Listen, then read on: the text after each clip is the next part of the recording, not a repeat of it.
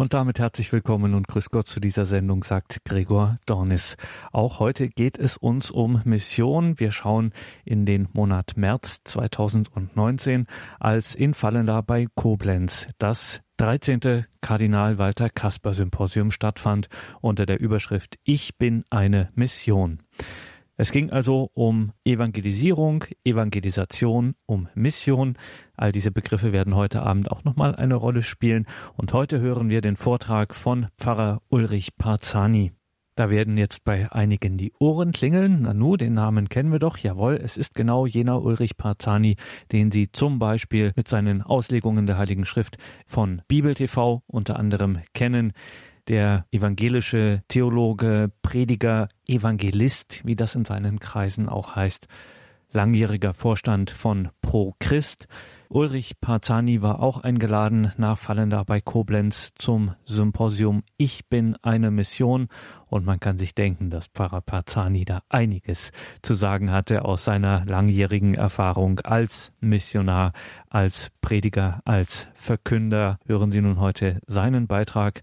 Pfarrer Ulrich Parzani übertitelte seinen Vortrag mit Wie kann Mission in Deutschland gelingen?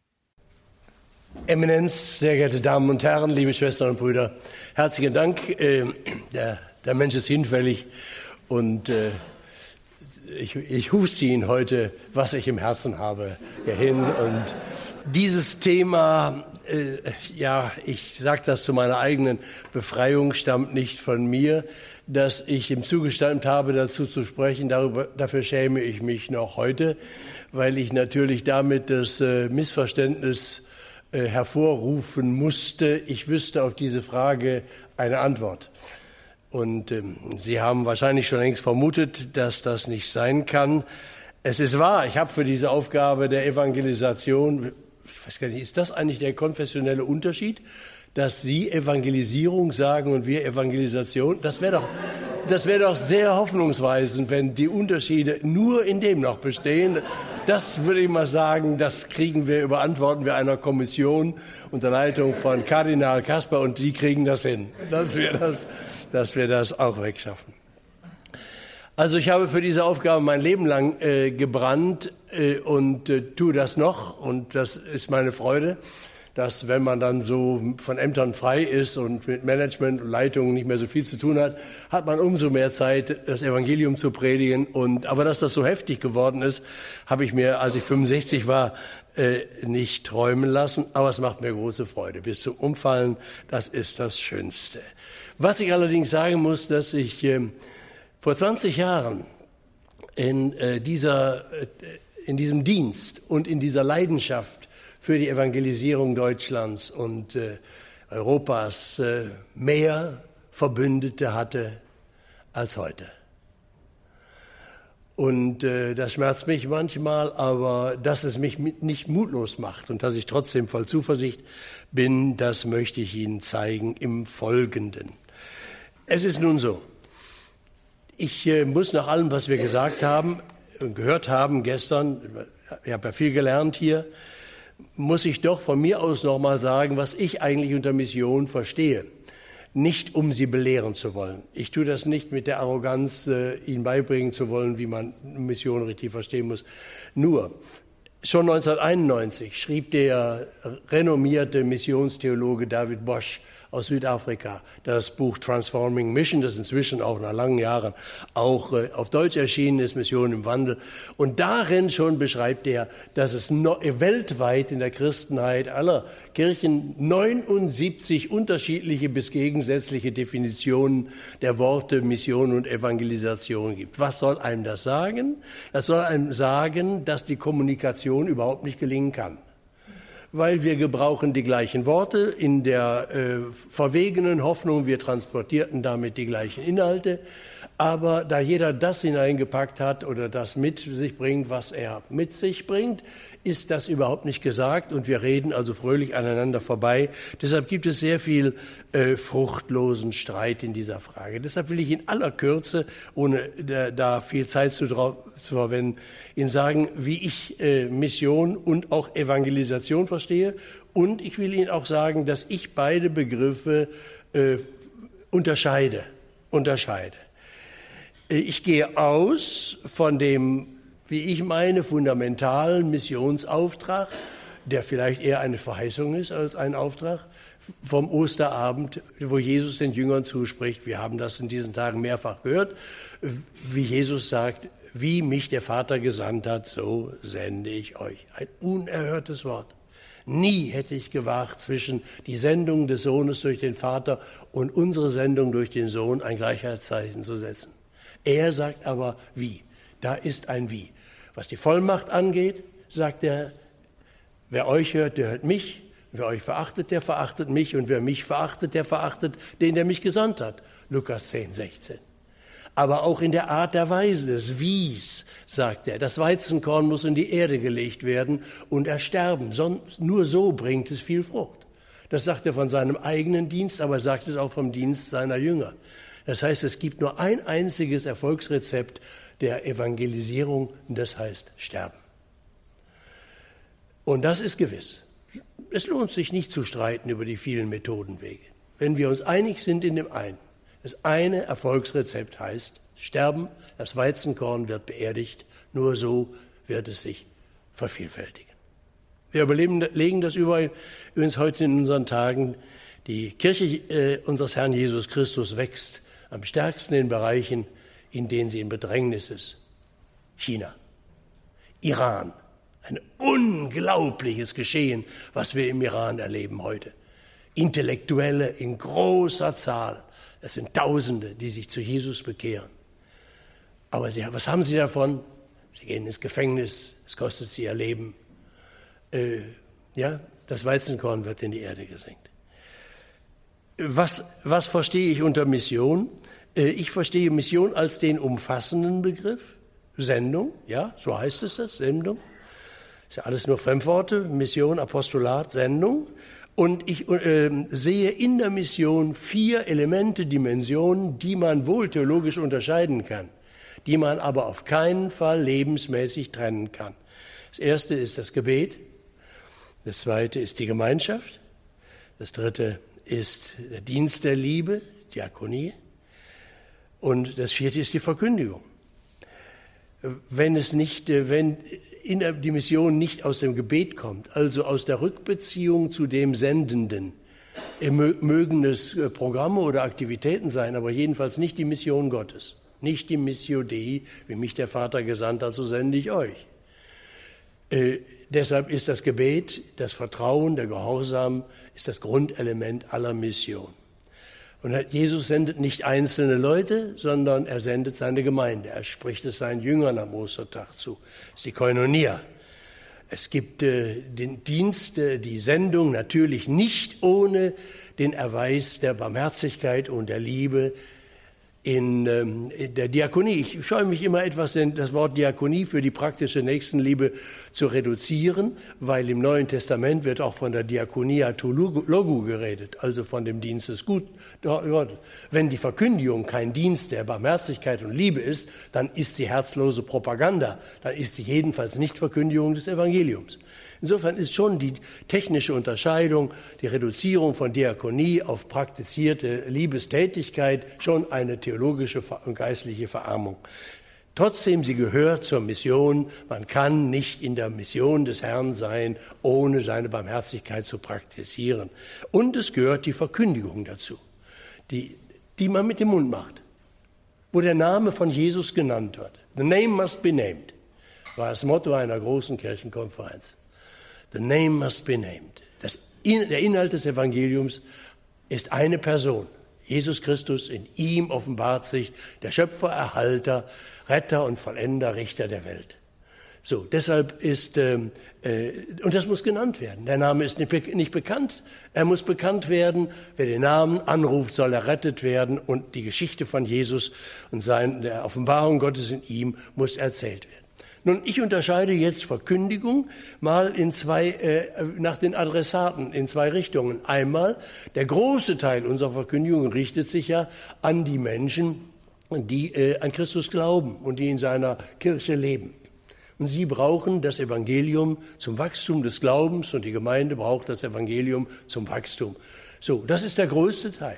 Aber dann sollte es auch die Verkündigung des Evangeliums geben an die, die noch nicht Jesus nachfolgen, ihn nicht als ihren Herrn und Retter bekennen. Das nenne ich Evangelisation. Euangelizistei im präziseren Sinne ist die Verkündigung der Siegesnachricht, dass Jesus der Herr und Retter ist und in ihm Gott gekommen ist, seine Liebe und Gerechtigkeit offenbart und Menschen rettet. Und die Verkündigung an Menschen, die das noch nicht wissen, oder auch an die, die es wissen, aber die es nicht glauben, die Jesus nicht als ihren Herrn bekennen. Das nenne ich Evangelisation. Ich unterscheide also ähm, äh, zwischen Mission und Evangelisation und sehe unter Mission das Präzisere. Jetzt sage ich noch einmal und ich hoffe, dass Sie es äh, mir abnehmen und behalten und äh, dass, Sie, dass Sie das nicht vergessen. Sie können, wir können das theologisch unterscheiden und wir werden es im nächsten vielleicht auch tun, untersche unterscheidend behandeln. Aber man kann es lebensmäßig nicht trennen. Wenn die Mission ohne Gebet geschieht, dann ist sie irgendein Programm und irgendeine Aktivität von Kirchen, aber sie ist nicht die Mission Gottes.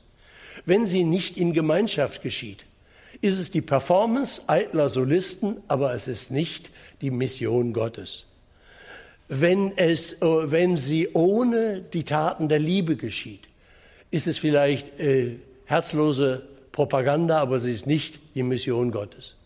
Wenn sie ohne die ausdrückliche verbale Verkündigung geschieht, ist sie möglicherweise eine Pantomime der Selbstgerechtigkeit, aber nicht äh, die Mission Gottes. Es kann lebensmäßig, nach einer Auffassung, wie ich das Bibel sehe, nicht getrennt werden wir können uns den Luxus leisten, weil die Zeit begrenzt ist, vielleicht auch, wenn wir uns Gedanken darüber machen, das eine oder andere äh, jetzt mal zu unterscheiden. Das will ich tun. Und will sagen, was ist denn nun der Inhalt der Evangelisation? Es geht nicht um Formen. Was ist der Inhalt? Kann man ihn beschreiben? Äh, also was ist Evangelisation? Ich teile das in drei Elemente. Das erste Hauptelement ist die Verkündigung der guten Nachricht von Jesus Christus, dem Retter und Herrn. Ja, die Leute, das Ziel ist, Leute sollen an Jesus glauben und durch ihn mit Gott versöhnt werden. Gott war in Christus und versöhnte die Kosmos, die Welt mit sich selber. Wir bitten an Christi Stadt, lasst euch versöhnen mit Gott. So, das gehört so zusammen. Paulus ist nie auf den Gedanken gekommen, Gott hat den Kosmos versöhnt, ist ja alles okay. Jetzt können wir schlafen gehen und unsere eigenen Sachen machen. Dann sagt wir bitten an Christi Stadt, lasst euch versöhnen mit Gott. Bitten kann man bekanntlich ablehnen. Wir zwingen nicht, wir überwältigen nicht, wir manipulieren nicht, wir bitten. Das ist schmerzhaft. Jesus musste das ertragen, dass der reiche junge Mann wegging, traurig, sauer. Er wusste alles, aber er ging weg, er wollte nicht. Und Jesus ließ ihn gehen, was ich schrecklich finde. Hätte er nicht noch hinterhergehen sollen? Sagen, Herr, lass uns noch, lass noch mal versuchen, du bist doch schon fast drin. Er lässt ihn gehen. Das ist Liebe Sie respektiert auch das Nein. Also das Erste ist die Verkündigung. Der Apostelgeschichte 2 sagen die Leute, wir hören sie die großen Taten Gottes in unserer Muttersprache reden. Was Gott getan hat in Jesus ist der Hauptinhalt, nicht was wir tun sollen oder wie wir leben sollen. Das, was, Jesus, was Gott getan hat in Jesus und wer Jesus ist, von Ewigkeit her und von der Geburt durch die Jungfrau Maria und über sein Leben und Heilen und Reden bis zu seinem Leiden und Sterben für, für die Welt und dass er hinabgestiegen ist. Alles, was im Apostolikum, zweiten Artikel steht sind die großen Taten Gottes, der Inhalt der Evangelisation. Alles, was in den vier Evangelien steht, ist der Inhalt der Evangelisation, der Hauptinhalt. Früher konnten wir Evangelisten mal in Deutschland davon ausgehen, dass die meisten Leute eine Erziehung hatten, Religions, dass sie wussten, was in der Bibel steht. Und dann dachte man, jetzt ist das aber alles totes Wissen wie Stroh und wir müssen jetzt so erwecklich predigen, dass da Feuer ans Stroh kommt und so. Aber sie setzten im Grunde voraus, dass die Leute Wissen hätten. Das ist längst vorbei. Die Leute wissen überhaupt nicht, wer Jesus ist. Warum sollen sie, warum sollen sie äh, an ihn glauben? Als Student hatte ich eine Tagung mit einem Pfarrer, der sagte, pass auf, wisst ihr eigentlich, was er verkündet? Wir machen ein Experiment, ich könnte es ja mit Ihnen auch hier machen. Er sagt, entscheide dich und glaube mit ganzem Herzen an Milkom. Entscheiden Sie sich für Milkom. Wissen Sie, wer Milkom ist? Steht in der Bibel, muss man aber nicht wissen, selbst wenn man die Bibel gut kennt, ist ein alter Ammonitergott. Aber wenn ich eine noch so feurige Erweckungspredigt halte und sie auffordere zur Entscheidung für Milkom, ist das völlig leer, weil niemand weiß, wer Milkom ist. So, und so gehen wir inzwischen leider durch viele Teile Deutschlands, äh, weil sie wissen nicht, wer Jesus ist. Und wir müssen ihm erzählen, wer Jesus ist. Denn nur dann können Menschen überhaupt auf den Gedanken kommen, dem sollte ich vertrauen, dem sollte ich folgen. Wie sollen sie es sonst machen? Wir müssen ihnen nicht erzählen, wer die Kirche ist. Wir müssen ihnen erzählen, warum das alles ganz anders ist als die Kritik und dies und jenes. Und es gibt so tausend Probleme, an denen die Leute sich festhalten. Wir müssen ihnen erzählen, wer Jesus ist. Zweitens gehört dazu der Ruf zur Umkehr in die Nachfolge von Jesus Christus. Er gehört ausdrücklich dazu. Jesus hat nicht gesagt, das Reich Gottes ist herbeigekommen. Das gebe ich euch mal als Anstoß für ein Seminar. Denkt mal drüber nach. Nein, er hat gesagt, kehrt um. Kehrt um. Und der Apostelgeschichte Jesus sagen, Jesus ist der Retter und Herr auferweckt, wir sind dessen Zeugen, der Gekreuzigte. Sagen sie, was sollen wir tun? Das sagen sie nicht. Denkt mal drüber nach, war ein Denkanstoß. Wir, wir wollen euch ja nicht überwältigen, wollen nicht zu nahe treten, wir wollen nicht übergriffig werden. Wir sagen, kehrt um, lasst euch taufen zur Vergebung der Sünden, empfangt die Gabe des Heiligen Geistes. Eine ganz klare, ausdrückliche Aufforderung gehört zum, ausdrücklich zum Evangelium. Der Ruf zur Umkehr in die Nachfolge von Jesus. Und als drittes, meine ich, gehört zur Erstverkündigung in der Evangelisation sowas, was ich im Prospekt nenne, eine Kurzinformation über das Christsein. Denn wenn wir Nachfolge von Jesus reden, haben die Leute ja auch ein Recht, etwas zu wissen, was erwartet mich da eigentlich? Zum Beispiel, dass wir ihnen sagen, ja, das wird ein Leben in Gemeinschaft der Familie Gottes sein. Das ist für manche ein Teil des Evangeliums, die so einsam sind und isoliert, dass sie sagen, Halleluja, das ist toll, eine Gemeinschaft. Für andere heute ist das das Abschreckendste, was man sagen kann. Sie wollen Gott ja, Kirche nein. In der Zeit des religiösen Individualismus erlebe ich, dass die Leute die heiligsten Absichten haben, mit Gott zu leben und mit Jesus und wer weiß was alles. Aber wenn man ihnen sagt, was mal offen, die nächste Ecke ist eine Gemeinde, schließ dich hier an, dann das ist viel schwerer. Deshalb gehört dazu, zu sagen, es gibt kein Christsein ohne Gemeinschaft. Er gehört nicht zu Ihrer Fraktion, sondern meiner Fraktion. Der Ludwig Graf Zinzendorf aus dem 18. Jahrhundert hat den Satz gesagt, ich statuiere kein Christentum ohne Gemeinschaft. Das ist das eine. Und das andere, was dazu kurz Information gehört, ist, du wenn du dich bekehrst und Jesus nachfolgst, äh, wird er dir die Sünden vergeben, du wirst ein Kind Gottes durch die versöhnt mit, mit Gott und er beruft dich zum Dienst. Du bist nicht der Endverbraucher der Liebe Gottes. Äh, er hat eine Absicht mit dir. Du wirst gebraucht. Die Leute sagen heute, kam auch, wurde doch gestern ja genannt. Das ist für viele erst Problem. Die Leute sagen, ich brauche Gott nicht. Ja, sage ich, okay. Wenn du das meinst, ich bin gekommen zu sagen, Gott braucht dich. Er hat dich geschaffen und begabt und berufen, dass du sein Geschäftsführer in seinem Eigentum bist. Wann wirst du umkehren, dankbar dies dein Leben als sein Geschenk annehmen, als Eigentum Gottes anerkennen und deine Gaben entwickeln und zur Verfügung stellen für den Dienst der Liebe an den Menschen zur Ehre Gottes. Gott braucht dich. Also, ich will nur kurz anreißen. Das ist für mich der Inhalt der, äh, der, Evangelisation. Wir wollen ja aber auch über die praktischen Fragen des Wie sprechen. Wie geschieht denn Evangelisation? Also, der Satz ist gestern schon gesagt worden. Nur wer brennt, kann andere anzünden. Das ist ja eine ganz wichtige Geschichte. Das ist nicht eine Sache von Beschlüssen und Papieren, von wer weiß was, von Gremien. Und Methoden sind Wege zu den Herzen der Menschen. Mein Griechisch sagt mir, dass äh, Methodos äh, von Hodos kommt. Hodos ist der Weg und Methodos ist der Umweg. Wenn ein junger Mann einer äh, Frau eine Liebeserklärung macht, ich liebe dich, dann sagt die so frei nach Reinhard May, Anna, äh, äh, das ist ein gutes Thema, lass uns darüber diskutieren. Annabelle, Annabelle, du bist so herrlich intellektuell. Das hat er sich aber nicht äh, äh, gewünscht, hat er sich nicht gewünscht, sondern er hat einen Korb gekriegt, aber er brennt vor Liebe, es wird es nochmal auf einen anderen Weg hintenrum versuchen. Das nennt man eine Methode. Er gibt nicht auf. Er sucht noch einen anderen Weg als, und da gibt es tausend Wege. Es gibt tausend Wege. Evangelisation gibt es auf viele Weisen. Es gibt nur einen Weg zu Gott und der heißt Jesus Christus. Aber es gibt Millionen Wege zu Jesus Christus. Und wenn jeder von uns seine Geschichte erzählt, wie, wie er zu Jesus Christus gekommen ist, dann gibt es nicht zwei Geschichten, die völlig gleich sind.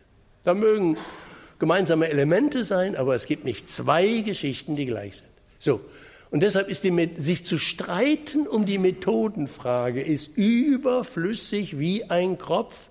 Methode, wo Liebe ist, ist Fantasie und wir suchen neue Wege zu den Herzen der Menschen.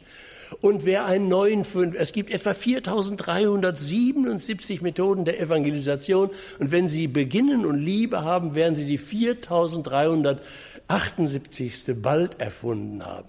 Das ist, das, das ist die Grundlage der Methodenfrage, wie ich finde, in der Evangelisation, hat sich aber in der Praxis noch nicht rumgesprochen, weil die äh, neidbesetzte Diskussion, was ist die beste Methode und was taucht überhaupt nichts, riesengroß ist.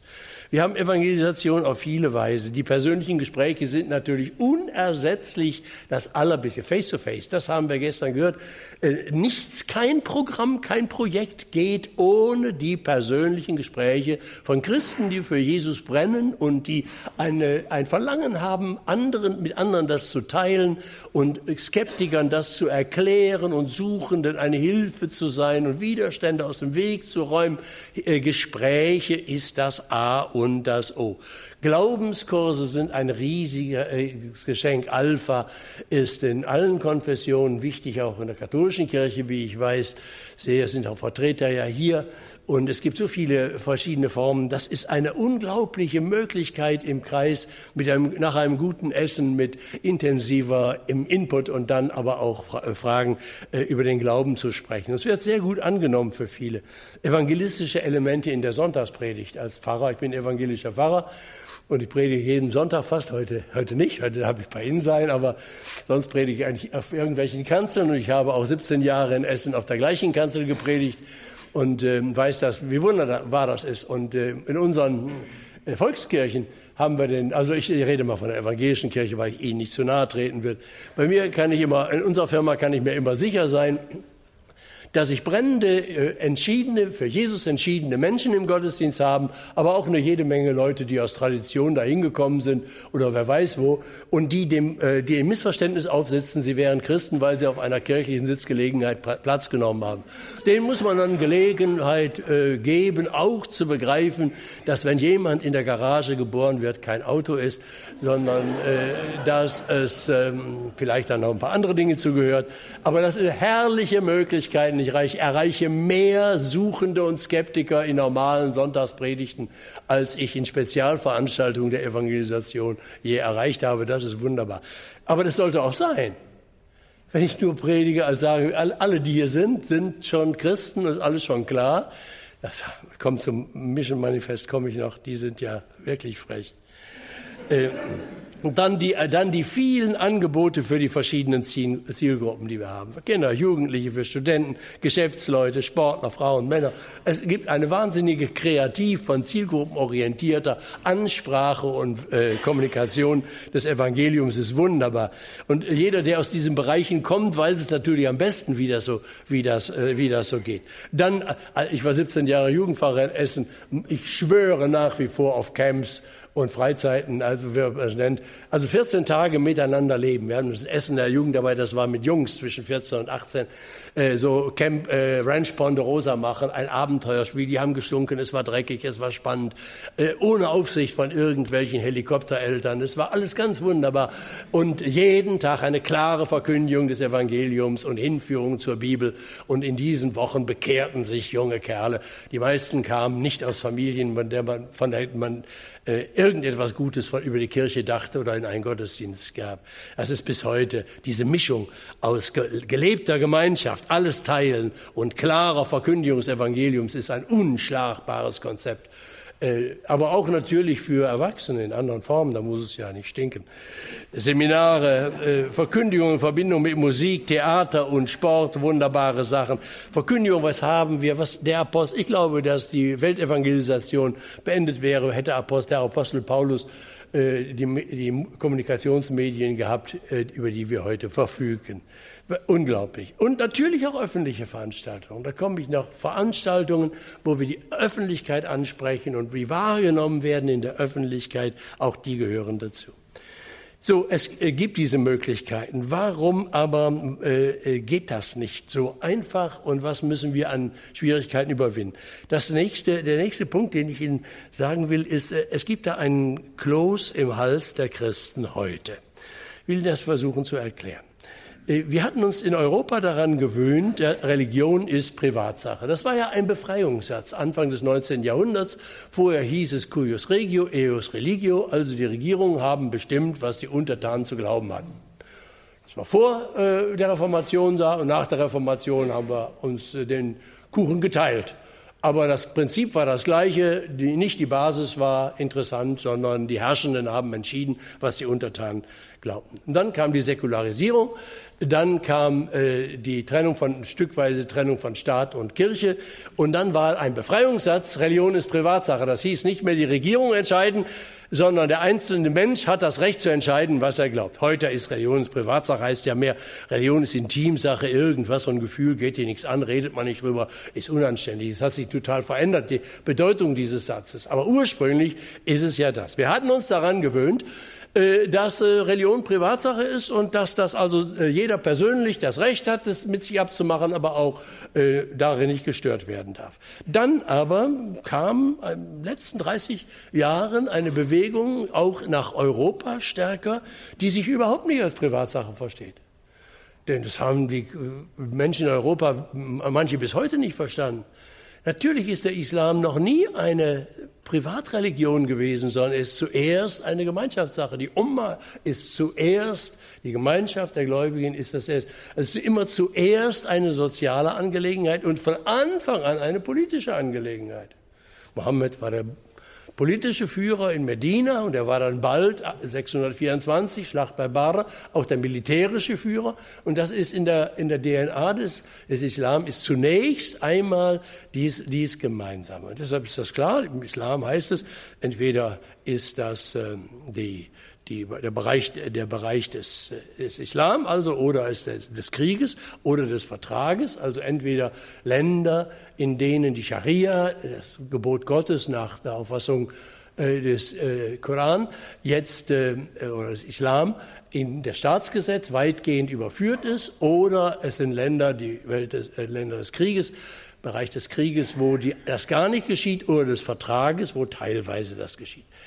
Dieser Anspruch traf sich in Europa mit der Sache, dass, die wir gerade mühselig als äh, so gemeinsames Klima errungen hatten. Religion ist Privatsache, also keine Angst. Jeder darf glauben. Übrigens war das ja auch der, der Anlass dann im 19. Jahrhundert, dass Evangelisationsbewegungen entstanden. Das war vorher ja nicht. Äh, das, äh, denn jetzt konnte man den Einzelnen herausfordern. Jetzt konnte man einladen. Volksmissionen und so etwas. Das entstand im, äh, im Anfang und Mitte des 19. Jahrhunderts, Ende des 19. Jahrhunderts. So, und jetzt plötzlich erleben wir in der, im letzten Viertel, äh, Drittel des, des 20. Jahrhunderts diese Verunsicherung. Aha, das ist gar nicht selbstverständlich. Das ist gar nicht selbstverständlich. Äh, vielleicht ist es, da gibt es doch Leute, die ihre Wahrheit anderen irgendwie aufzwingen wollen. Die, ja, das, das waren die ja früher auch im Christentum. Die haben ja auch per Staatsreligion denen, die es nicht wollten, es aufgezwungen. Haben wir auch mit der Polizei gearbeitet. Und äh, das haben wir ihnen zwar abgewöhnt, aber jetzt gibt es da wieder Kräfte. Achtung, vielleicht sind alle Religionen so. Ich meine, Ulrich Beck, kürzlich verstorbener Religionssoziologe äh, von der Uni München, der hat in der Zeit zu Weihnachten vor einigen Jahren den Artikel geschrieben. Ich verbeuge mich, entschuldige mich, äh, aber es war, war die Zeit. Religion tötet. Religion darf und an, und an Jugendliche unter 18 Jahren nicht abgegeben werden. Und er hat den Artikel da mit Leidenschaft auch in seinen Büchern vertreten, dass alle Religionen, insbesondere die monotheistischen, das äh, Gewaltmonopol äh, in sich haben als Gen und dass es unweigerlich durchschlagen wird, wenn die Umstände es ermöglichen. Deshalb wehret den Anfängen. Und das kann man jetzt sehen, die Angst äh, der Vertreter der offenen Gesellschaft, säkularisierten Zeitgenossen ist groß. Sie erleben dann in ARD, dass da plötzlich Filme über die Salafisten kommen und anschließend ein Film über evangelikale und charismatische Gemeinden. Die Nachbarschaft ist völlig unbeabsichtigt, ein, äh, Schelm, der etwas Böses dabei denkt, aber die Botschaft ist völlig klar. Äh, alle, die beanspruchen, die absolute Wahrheit zu verkünden, eine Wahrheit, die für alle gilt, sind im Grunde alle gleich. Nein, sagen wir Christen, wir nicht, wir haben doch alle lieb. Ja, sagt er, heute habt ihr Kreise, Kreide gefressen, das haben wir euch mit Mühe aufgezwungen, aber als er die Macht hatte, da habt ihr mit der Polizei gearbeitet. Und wenn ihr die Gelegenheit habt, es gibt unter euch ja bis heute Leute, die sich daran zurücksehen, dass sie diese Macht wieder haben. Also Vorwurf gegen alle, die einen Wahrheitsanspruch öffentlich verkündigen, dass da was Totalitäres, was äh, Gewalt drin ist. Ist das eine Bedrohung der offenen Gesellschaft? Das wird von vielen befürchtet. Äh, Fundamentalisten scheinen alle zu sein, die das Apostolikum sprechen und tatsächlich glauben. Ich meine, wenn wir sagen, ich glaube an Gott, den Schöpfer, den Allmächtigen, dann glauben wir, dass er alle Menschen geschaffen hat, auch die Atheisten. Und wenn wir im Artikel 2 sagen, dass Jesus, geboren von der Jungfrau Maria, gekreuzigt, gestorben, auferstanden, er wird kommen zu richten die Lebenden und die Toten, dann glauben wir, dass er alle, ganz egal in welcher Kultur, in welcher Religion, äh, äh, es sei denn, wir glauben das. Es kann natürlich auch sagen, dass wir das so augenzwinkernd sprechen, ich war in meiner Firma, meiner Kirche, da habe ich Kollegen, die beten das mit einer salvatorischen, äh, sprechen das mit einer salvatorischen Klausel. Die sagen, wir sprechen das Bekenntnis des Glaubens mit den Worten unserer Väter und Mütter. Damit wollen sie sagen, ich glaube das meiste, was ich jetzt sage, zwar nicht, aber ich drücke, indem ich diesen alten Text sage, mit all den mythologischen Aussagen aus, dass ich irgendwie auch doch in dieser Gesamtzusammenhang stehe. Das ist natürlich augenzwinkernd und sagen, also so ernst meinen wir es nicht. Ähm, gut, das muss man klären. Aber es gibt eine Reaktion auf diese Entwicklung in den letzten Jahrzehnten, die nenne ich den freiwilligen Rückzug der Christen in die private Nische weil sie spüren, wenn wir mit einem Anspruch des Evangeliums, ich bin der Weg, die Wahrheit und das Leben von Jesus, in die Öffentlichkeit gehen, produzieren wir nichts anderes als Missverständnisse und Feindschaft und das kann nicht gut gehen. Also lass uns das weglassen, wir machen das mehr persönlich, privat, das geht auch besser, aber bitte den, Fre den Rückzug. Äh, und auf der kirchlichen Ebene, da rede ich jetzt wieder für meine äh, ähm, Kirche, für die evangelischen Kirchen, da ist das auch in den Führungsetagen Programm. Christentum äh, wird zur Zivilreligion geschrumpft. Wir verzichten auf Glaubenslehre, die spaltet und die abgrenzt, sondern dass unser, unser Glaubensbekenntnis ist eigentlich, sind eigentlich die Menschenrechte das ist, äh, und wir sind der Kit. Wir finden, die größte Aufgabe ist, sagen unsere Bischöfe dauernd, die größte Aufgabe ist, die Mensch, äh, Gesellschaft ist voller Hass und Spaltung. Wir müssen alles tun und zusammenhalten. Ja, Versöhnung ist eine wichtige Aufgabe von Christen. Das wird ja niemand bestreiten. Aber wenn ich jetzt das Christentum umfunktioniere zur Zivilreligion als Sozialkit und sage, dann lassen wir alles raus, was zu Entscheidungen führt, was Spaltungen führt und äh, dann muss man mal flüchtig das Evangelium lesen und sagen, also die Evangelien darf man dann nicht mehr vorlesen. So, das ist aber eine mehr stillschweigende Entwicklung im persönlichen Bereich, freiwilliger Rückzug, das wird nicht erklärt, äh, äh, in, ins Private und raus aus der Öffentlichkeit und auf der strukturellen Ebene Tendenz zur Zivilreligion anstatt zur Christusnachfolge, die zur Entscheidung ruft obwohl wir doch eigentlich alles, alle Möglichkeiten haben. Wir haben ja alle, wir haben ja alle Freiheiten. In Deutschland verbietet uns niemand. Den CVM, den ich zu leiten hatte, 20 Jahre lang, Den gibt es in 128 Ländern der Welt. Also bin ich in vielen Teilen der Welt gewesen. Und ich kann noch immer nachvollziehen, das Gefühl der Erleichterung, das ich hatte, wenn ich in Frankfurt aus dem Flugzeug stieg. Ich bin in wenigen Ländern gewesen, in denen es so viel Rechtsfreiheit und Sicherheit für Christen gab wie in Deutschland. Ich, ich habe das genossen.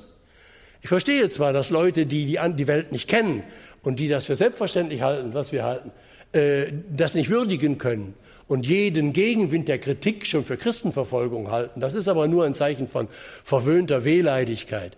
Aber die können die Realitäten nicht mehr, nicht mehr einschätzen. Wir haben alle Möglichkeiten, wir haben alle Freiheiten, wir können sie auch durchsetzen, aber Freiheiten, die man nicht in Anspruch nimmt, wird man äh, verlieren. Freiheiten sind da, um gebraucht zu werden. Wer sie nicht gebraucht, wird sie möglicherweise bald verlieren.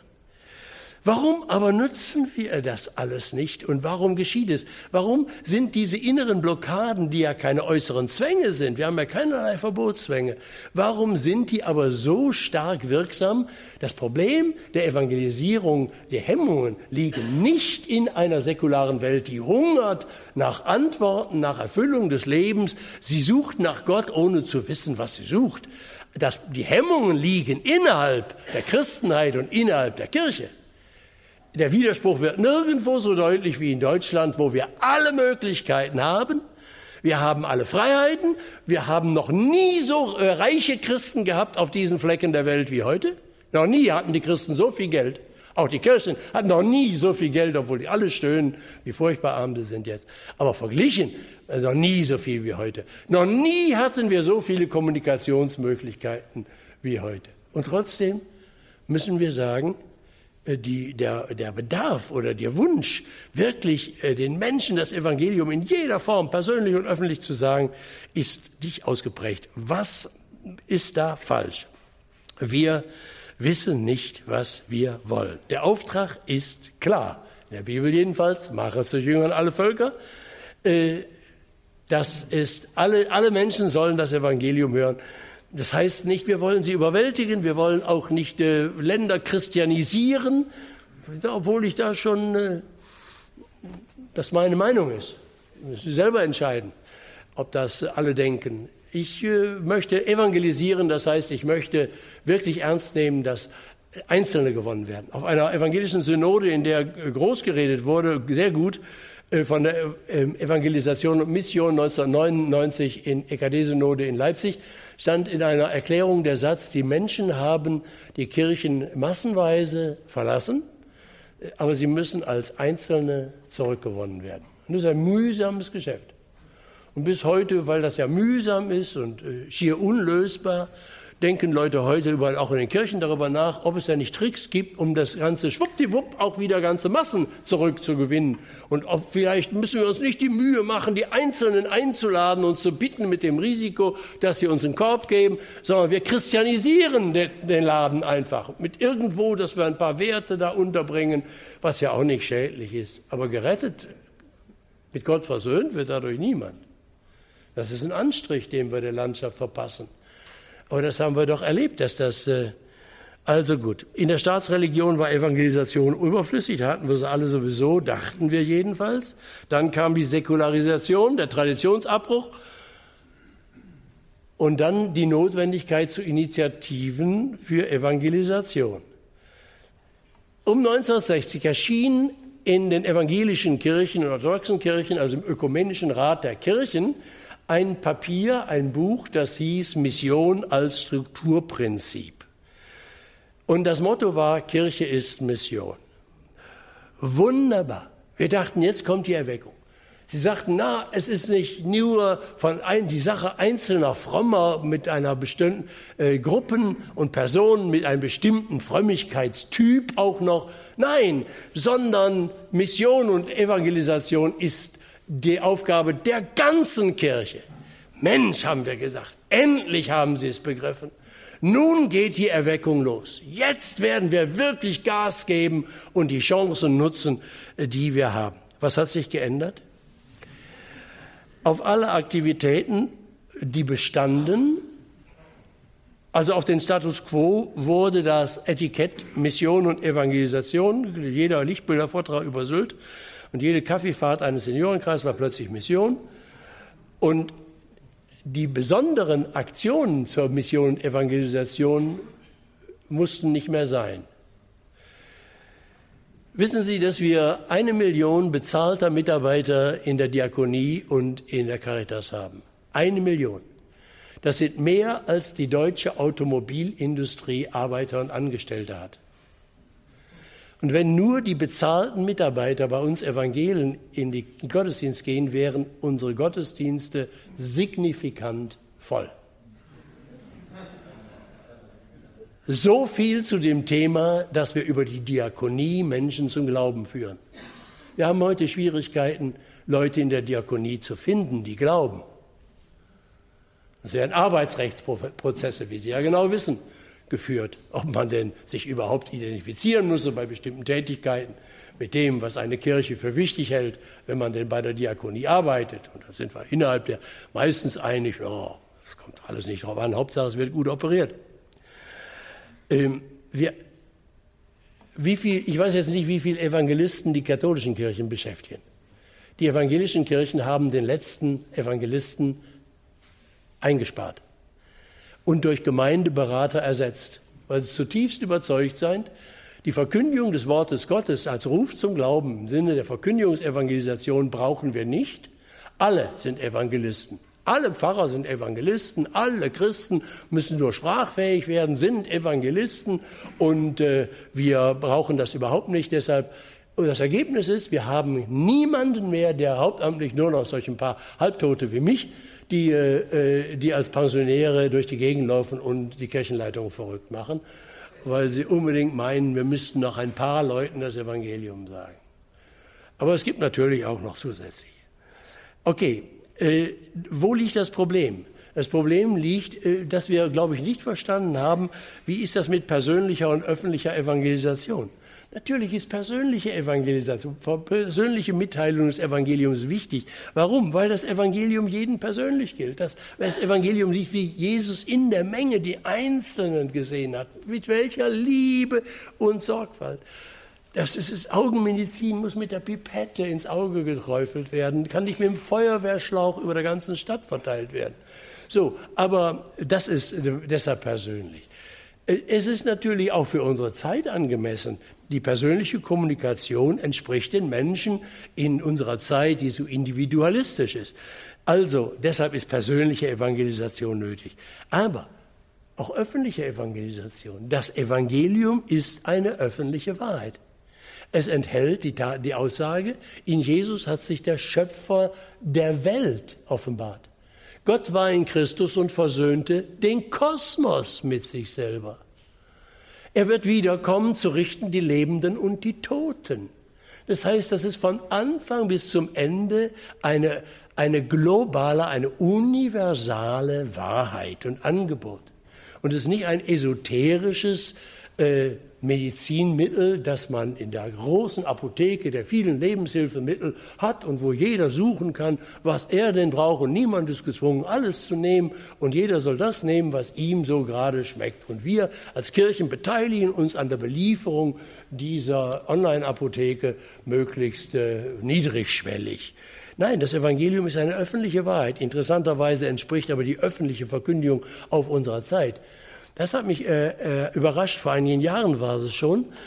Äh, meine Zeitung, eine große deutsche Zeitung, äh, warb Abonnenten mit dem Slogan: Wir bringen Sie ins Gespräch. Dahinter steckt die Erkenntnis: Nur was in den prominenten Medien äh, erscheint, äh, wird zum Thema persönlicher Gespräche in Frühstückspausen unter den Menschen. Ulrich Wickert hat mal gesagt, nur dass uns mal in einem Gespräch gesagt war, um Nachrichtenwert und so und Kirchen, äh, Nachrichten und so, da sagt er, was ist denn, was ist denn bei den evangelischen Kirchen, da finde ich da nichts, bei den Katholiken gibt es wenigstens den Papst, da kann man sich mit reiben, das hat Nachrichtenwert, Wert, aber sonst, äh, das sind ja keine Tatsachen, über die man berichten kann. So, was aber nicht berichtet wird, wird kommt in den äh, persönlichen Gesprächen nicht vor. Wenn, es, wenn wir uns aus der, äh, wenn wir, meist kommen wir natürlich leider jetzt mit Themen in die Öffentlichkeit, die wir nicht so gerne in der Öffentlichkeit hätten. Aber trotzdem, Ich will mal nicht Ihr Thema nehmen, ich will mal mein Thema nehmen. Vor Jahren wurde, als, als äh, George W. Bush amerikanischer Präsident war und dann Krieg führte im Irak, da höhnten, da höhnten deutsche Zeitungen und Kassetten immer, das sind die born-again Christian, die wiedergeborenen Christen. Ne? Die führen solche brutal, das sind die Militaristen in den USA. Da sind alle Pietisten, Evangelikale und Freikirchler sind unter den Bürotisch gegangen und sagen, aber wir sind das nicht. Ich habe gesagt, pass mal auf. Was glaubt ihr denn, wer in Deutschland weiß, was Wiedergeburt ist? Die halten das alle für eine asiatische, du kommst wieder als Maikäfer in einem anderen Leben oder so. Pass mal auf, ihr könntet das doch, das ist der Ball, der euch zugesprochen wird. Tut uns leid, dass es so kritisch ist, aber ihr könntet ja auch sagen, hör mal, äh, ja, das mit George W. Bush und ob das richtig ist, weiß, ist mir jetzt auch nicht ganz klar, aber apropos Wiedergeburt, ich kann dir erklären, was das ist. Hat Jesus erklärt, es sei denn, dass jemand von neuem geboren wird, sonst kann er nicht ins Reich Gottes kommen. Und das habe ich erfahren. Vergebung der Sünden und Erneuerung durch den Heiligen Geist. Und das kannst du erfahren, das ist so wichtig. Und das hat mit USA nichts zu tun und mit George W. Bush nichts zu tun. Da war es in der Öffentlichkeit. Da konnte man drüber sprechen. Versuchen Sie heute mal in irgendwo einem Büro ein Gespräch anzuziehen über Wiedergeburt Johannes 3. Das ist sowas wie abwegig, da redet man nicht drüber, weil es überhaupt nicht, ist es nicht wirklich, es kommt nicht vor. Man kann das für krank halten, dass unsere Gesellschaft so tickt. Aber wir haben keine andere. Und wir haben einer Menschen zu dienen, einer Gesellschaft, wie sie ist. Und diese tickt so, dass nur das, was in öffentlichen Medien prominent vorkommt, das ist Wirklichkeit. Und deshalb müssen wir in die Öffentlichkeit mit dem Evangelium. Und deshalb ist es so töricht und so schädlich, dass Christen in, in Situationen, in denen es überflüssig ist, aus, aus Rücksichtnahme, weil wir auch nette Leute sein wollen und jedermanns geliebtes Kind und niemanden zu nahe treten wollen und nicht als übergriffig ankündigen. Wir gehen aus der öffentlichen Direktion und machen Esoterik-Gruppen, wo wir wie all die anderen Esoterik-Gruppen im vertrauten Kreise unter dem Radar der Öffentlichkeit erzählen, was wir denn mit Jesus haben. Deshalb ist öffentliche Evangelisation nötig. Warum machen wir das nicht? Ich bitte Sie. Das Evangelium ist öffentliche Wahrheit. Warum haben Sie keinen Pater Leppich mehr auf die Piste gesteckt? Ich konnte seine Predigt auf der Reeperbahn auswendig. Äh, er war frech und dreist und herausfordernd und nahe bei den Menschen. er hat sie gereizt, er hat die, die, die Gegner gereizt, aber sie mussten über ihn schreiben. Billy Graham ist auf unserer Seite. 93 hat er bei ProChrist geredet. Ich war, weiß wie heute. Ich hatte die Pressekonferenz äh, im, im, Bundespressehaus, damals noch in Bonn, äh, Bonn äh, in der Bundespresseclub äh, zu leiten. Der Saal war gerappelt voll mit Journalisten, 10, 12, 15 internationale Fernsehteams aller großen Gesellschaften. Sie stritten sich darum, wer ein Exklusivradio kam. Sie haben ihn gehasst. Sie mussten aber alle schreiben. Sie haben versucht, ihn fertig zu machen. Aber sie mussten über ihn schreiben, weil die Leitmedien geschrieben haben, die Gesetzmäßigkeiten sind nämlich so. Keiner kann. Und das hat Millionen an Werbung gespart, weil die ganzen Leute, die, da sind Leute gekommen, die wir alle nicht in Veranstaltungen kriegen, die einfach neugierig gemacht wurden. Das möchte ich mal sehen, was das für ein Typ ist, der so schrecklich ist, so gefährlich ist und da sowas ist. Im letzten Jahr ist er gestorben. 100, fast 100 Jahre alt. Ähm, 1900, wir, wir haben Pro Christ, er hat das gestartet, wir haben das, bis heute geht Pro Christ weiter. Wir haben dann 2005, 2006 im Vorfeld von Pro Christ in München, Münchner Olympiahalle, die kleinste Kirche der Welt gemacht. Ich zeige nur mal als Beispiele, Sie könnten ja viele Dinge neu kreieren. 70 Smarts hatten wir äh, geleast.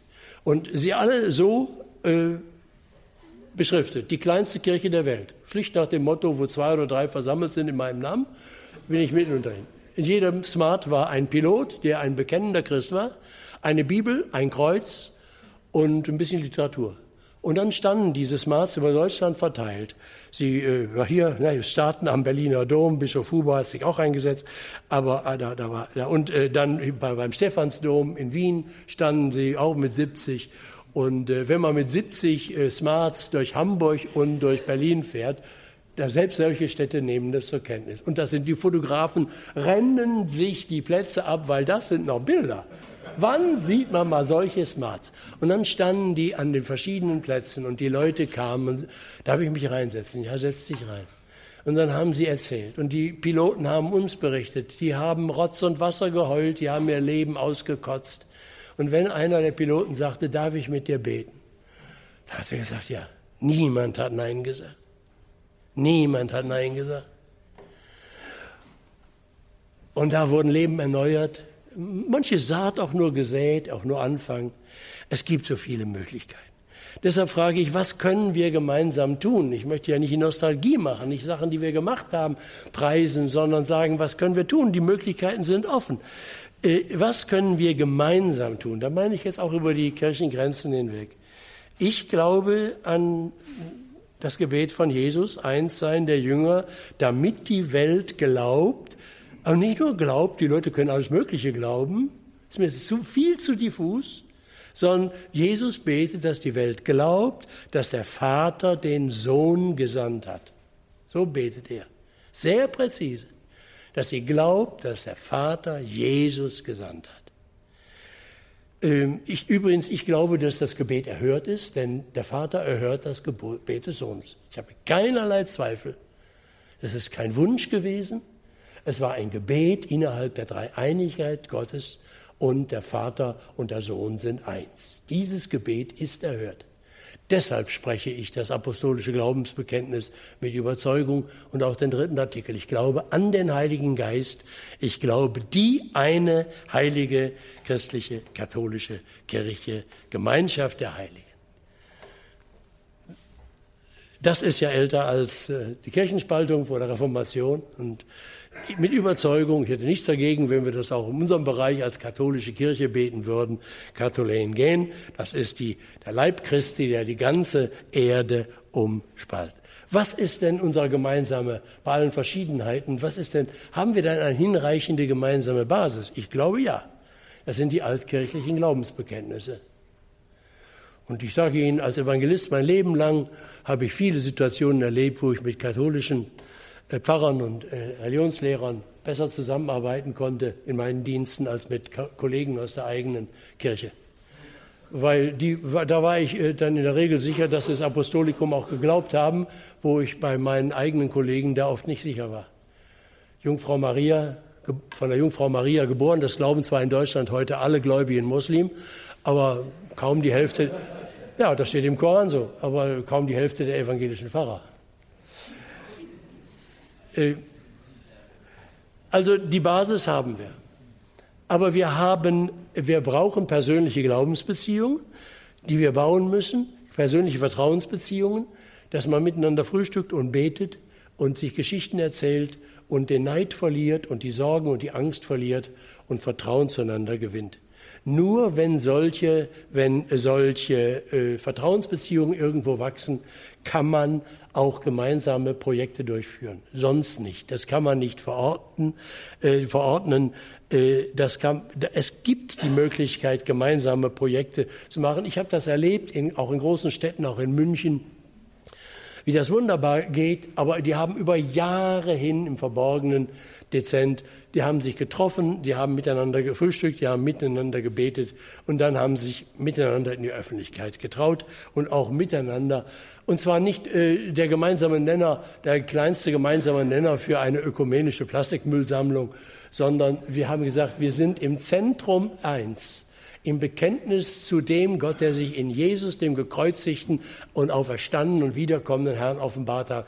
Deshalb, wir haben Unterschiede und die sind nicht einfach und die schmerzen uns, aber wir halten sie aus und unsere Leidenschaft für den einen und einzigen Gott in Jesus Christus ist so groß, dass wir uns gemeinsam zusammentun zu einem Schrei in der Öffentlichkeit zum Ruf zu Jesus Christus. Das, das ist unsere Überzeugung. Aber die muss wachsen. auch auf der persönlichen Ebene. Und wo es nicht wächst, da muss man dann äh, wenigstens sich freuen, dass Verschiedenes passiert in verschiedenen Kirchen. Und dass man nicht neidisch ist, sondern dass man sich freut mit den Diensten, die in, in, in den jeweiligen Kirchen passiert. Deshalb freue ich mich so. Ich habe das auch öffentlich erklärt über das äh, Mission Manifest. Ich wünschte mir, wir hätten in den evangelischen Kirchen mit so prominenter Unterstützung einen solchen Text. Ich habe hier nur die erste These mal genommen, auch die, auch die, auch die anderen sind, sind es wert. Es ist unglaublich.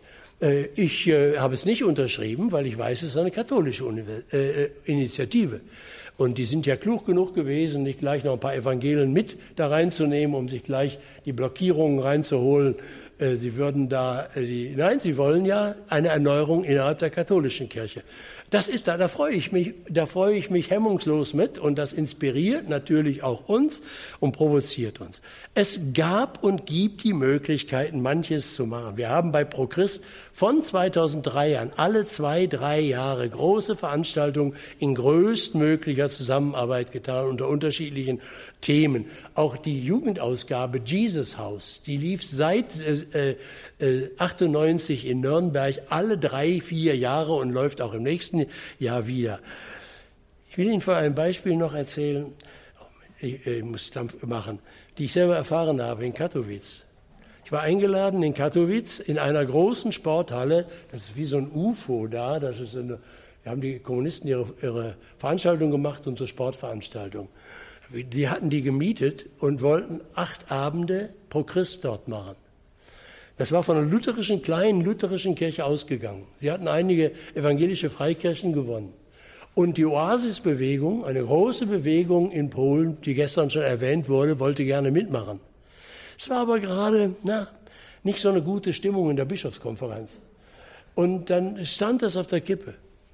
Und dann hat aber der Erzbischof äh, Damian Simon war in Stuttgart 2004 bei Miteinander für Europa und hatte mich dort gehört. Ich hatte dort nur zehn Minuten zu sprechen in der Mittagszeit zum Thema Europa braucht Jesus Christus. Und dann kam der Leiter der Oasisbewegung zum Erzbischof und der Jurist in seinem Amt und ging zu ihm und sagte, wir möchten das. Und wer predigt da? Und dann sagte er, Pazzani predigt da und versucht das zu erklären. Dann sagte er nur, ja, ich habe ihn gehört. Und dann, dann kam er, hat er das, das äh, Zustimmung gegeben mit unglaublicher Wirkung. Jetzt, die Halle war voll, zwischen 2.000 und 4.000 Leute abends. Sie sehen dort ein Bild von dieser Halle. Und der Erzbischof kam am ersten Abend und sagte ein Grußwort in der Veranstaltung. Und er sagte, ich will euch sagen, warum ich dieser Veranstaltung Gottes Segen wünsche. Mein Bischofswort heißt Predicamus Christum Crucifixum. Und ich weiß und ich habe das Vertrauen, dass Pazzani das alleine tut. Deshalb wünsche ich Gottes Segen. Und ging. Und die Tür war offen. Die Fernsehleute vom polnischen Fernsehen kamen und sagten, was ist hier los? Das, das gibt es doch nicht. Denn der, diese Veranstaltung war nicht nur in dieser Halle, sondern sie wurde live über Fernsehen an 100 Orte in Polen äh, übertragen. Alles in Polnisch, polnische Moderation und so. Ich sprach in Deutsch, aber ich wurde ins Polnische übersetzt. So. Und die sagten, was ist los? Ja, es, es ist nichts anderes als, es waren einige Menschen, die, äh, und bei uns in, unserer, in unserem Bereich waren die Bedenken, kann man denn mit der katholischen Kirche zusammenarbeiten? Was die alles mit der Maria so haben. Und in Polen ganz besonders. Und in Polen ganz besonders. Und dann äh, musste, musste ich mich immer rechtfertigen. Und dann habe ich gesagt, wie macht er denn die Weiterarbeit? Da sagten die, wir machen mit Alpha-Kursen. Alpha-Kurse waren die Weiterarbeit. Die Priester machten Alpha-Kurse und 250 Priester waren, das war die Mehrheit. Und das, sowas habe ich nie erlebt. Ich mache ja immer so einen Aufruf, so eine Einladung. Am ersten Abend kamen tausend Menschen zum Kreuz. Da habe ich gesagt, irgendwas muss falsch gewesen sein in meiner Einladung. Ich muss sagen, nein, ihr sollt hier nicht alle kommen und äh, sondern nur wer eine Entscheidung trifft, wirklich mit Ernst Jesus nachzufolgen und überdenkt die Kosten. Ich habe gedacht, jetzt bleiben Sie endlich sitzen. Es kamen 1200. Wir haben Zehnergruppen in der Nacharbeit gebildet mit den, mit den Seelsorgern. Und ich war so froh, 250 Priester dabei, die als Seelsorger Erfahrung hatten und viele, viele engagierte Christen aus allen Konfessionen. Und das in Polen. Äh, also seitdem weiß ich, es ist vieles möglich. Warum machen wir es nicht? Ich kann es nicht machen. Ich, ich, ich habe keinen Verdienst daran. Es, es, es, war, es war einfach eine Einheit in Christus im Zentrum, die stark genug war, alles andere auszuhalten, um der Menschen willen. 1993 war Billy Graham zum ersten Mal in Essen, also nicht zum ersten Mal, aber mit der Serie Pro Christ. Und 92 war er dann auf der EKD-Synode und dann zu einem Gespräch, ich war mit dabei, mit Kardinal Lehmann in Mainz. Er bestand darauf. Das war bei vielen Evangelikalen sehr, sehr fremd. Er hat gesagt, ich komme nur, wenn ihr euch bemüht, auch mit den Kirchenspitzen auch der katholischen Kirche ein Gespräch zu suchen. Wenigstens ein Gespräch. War ein sehr, sehr gutes Gespräch mit, äh, mit Kardinal Lehmann, der das auch innerlich unterstützt hat. Die katholischen Bischöfe haben eine kluge Politik in ihrer, was sie, was sie fördern und was sie offiziell fördern und so. Ja, da kann ich immer. Thomas Maria Renz war immer unser Vertrauensmann, der hatte mit, immer mit Herzen, mit Herze Weihbischof aus Rottenburg, Stuttgart, immer ähm, richtig vermittelt, wie, wie ging das. 92, als er nach Deutschland kam zu Vorgesprächen, war Graham bei, beim Papst gewesen, die äh, nicht nur wegen ihrer Krankheit, eine gemeinsame Krankheit, eine erstaunliche Nähe zueinander hatten.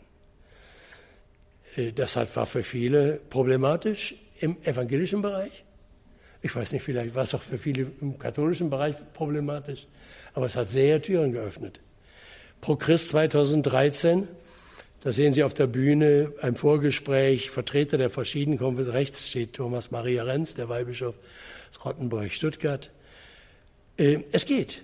Es geht auch in Zukunft. Wir werden 2020 Jesus Haus vom 24. bis 5. April anbieten in ganz, das wird übertragen, es wird in allen äh, Orten Möglichkeit haben. Wir würden uns freuen, wenn viele, viele katholische äh, Jugendgruppen sich beteiligen würden und die Chancen nutzen. Informieren Sie sich im Internet. 2021 wird es von der Dortmunder Westfalenhalle, der kleineren Halle dort, äh, Pro Christ Live geben, äh, mit Übertragung, aber auch mit anderen Möglichkeiten. Die Frage ist, wie weit können wir gemeinsam gehen?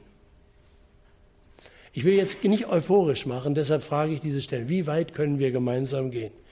Wir wollen ja nicht nur Entscheidungen, Bekehrungen, also auch flüchtige äh, Entscheidungen von Menschen, die jetzt begeistert Ja sagen, wir wollen Jesus von. Wir wollen ja Jünger machen. Sie blieben beständig in der Apostellehre. Jünger machen heißt, sie sollen Schüler von Jesus werden. Sie sollen lernen bei ihm. Und äh, ich nehme die These 7, 7 aus Missionsmanifest mal. Da heißt es, wir müssen die Inhalte des Glaubens neu entdecken und sie klar und mutig verkündigen, sei es nun gelegen oder ungelegen, 1 Timotheus 2,4. Wir haben sie durch Gottes Offenbarung empfangen, finden sie gefasst im Urdokument der Heiligen Schrift und lebendig überliefert im Verstehen der Kirche, wie es der Katechismus lehrt. Das äh, Anliegen teile ich total. Wir wollen nicht nur Bekehrungen, wir wollen Jünger machen. Wir wollen sie lehren, Apostellehre.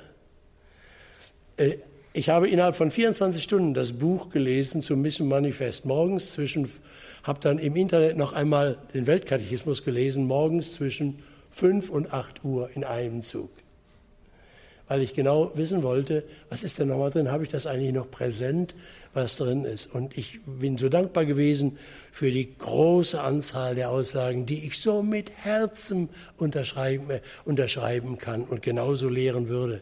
Aber Sie werden nicht überrascht sein, dass ich als evangelischer Christ äh, sage, ja, nein, für das Sola Scriptura werde ich sterben. Das ist für mich eine Grenze.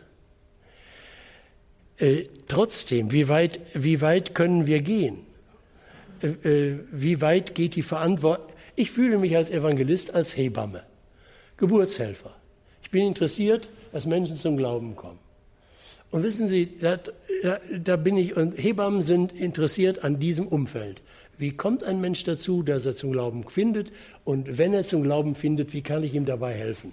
Aber Hebammen sind nicht für die weitergehende Kinderpflege und Kindererziehung verantwortlich. Ich habe meine persönliche Hebamme nie kennengelernt.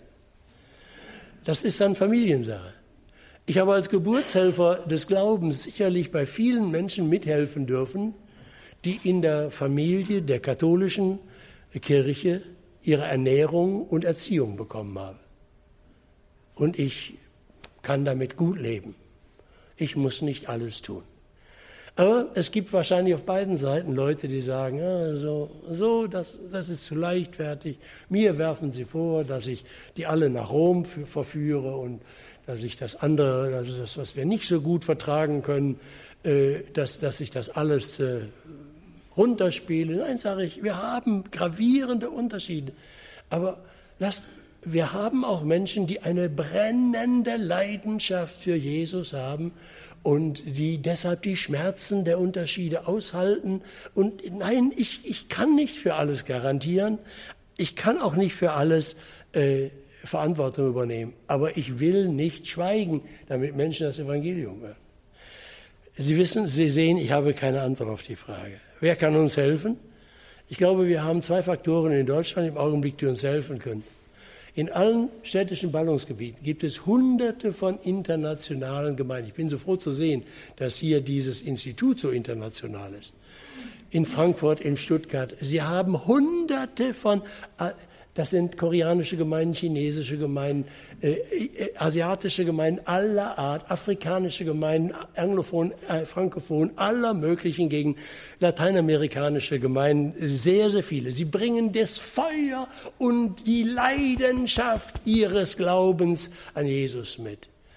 Ja, und ich habe viele von Ihnen kennengelernt, die mit dem Bewusstsein hier sind, gebildete Leute. Ich denke an einen promovierten Romanisten aus Yaoundé im Kamerun, in Kassel, der eine internationale Gemeinde, afrikanisch-anglophon, zunächst sammelt, aber auch Deutsche.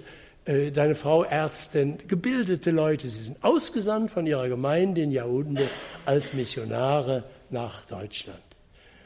Äh, sie erleben, wie schwer das ist, über die Kulturgrenzen zu kommen.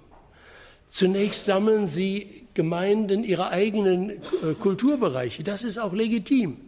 Ich aber bete und hungere dem Zeitpunkt entgegen, wo sie allen falschen Respekt und alle falsche Scheu verlieren. Und in diesem gottvergessenen Europa mutig und klar den auferstandenen Jesus bezeugen und eindeutig umrufen zur Umkehr. Und es gibt noch eine andere Gruppe. Es ist eine Gnade Gottes, dass es im Land der Mörder der Juden wieder 260.000 jüdische Menschen gibt.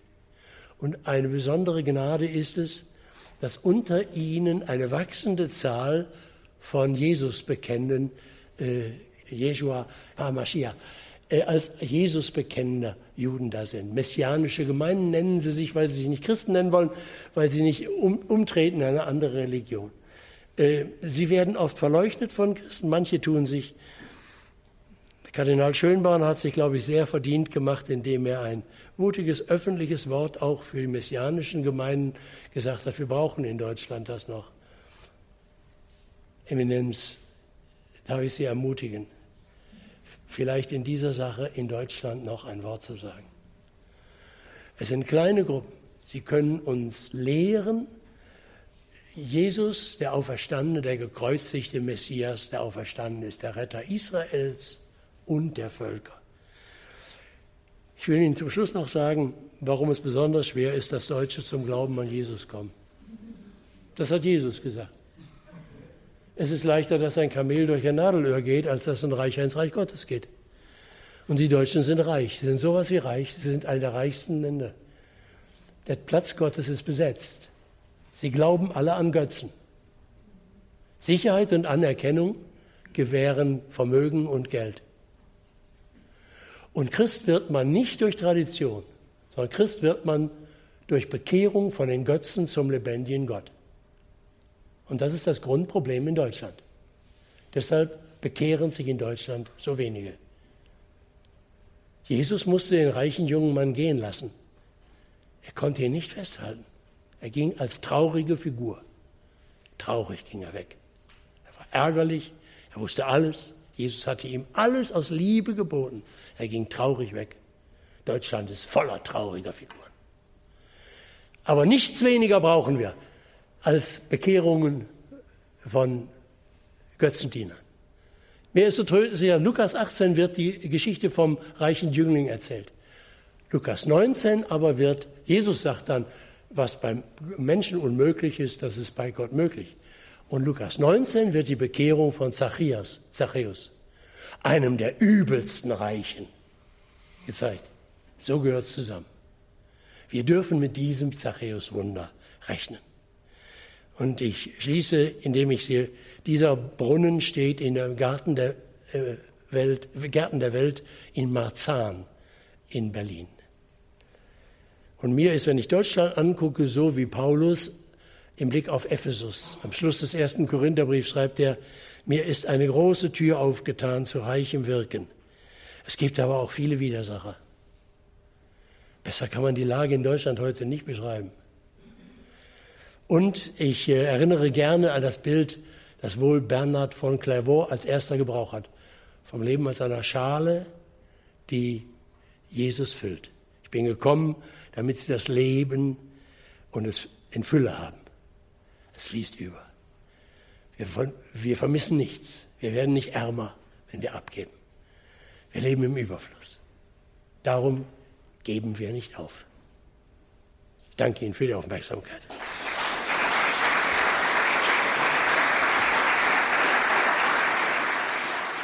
Pfarrer Ulrich Parzani war das mit einem leidenschaftlichen evangelischen Statement beim diesjährigen Kardinal Walter Kasper Symposium in Fallenda. März 2019. Das Motto war Ich bin eine Mission.